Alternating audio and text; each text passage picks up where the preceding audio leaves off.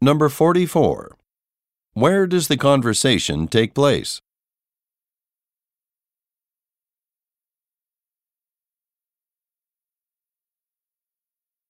Number 45. What does the woman ask the man about?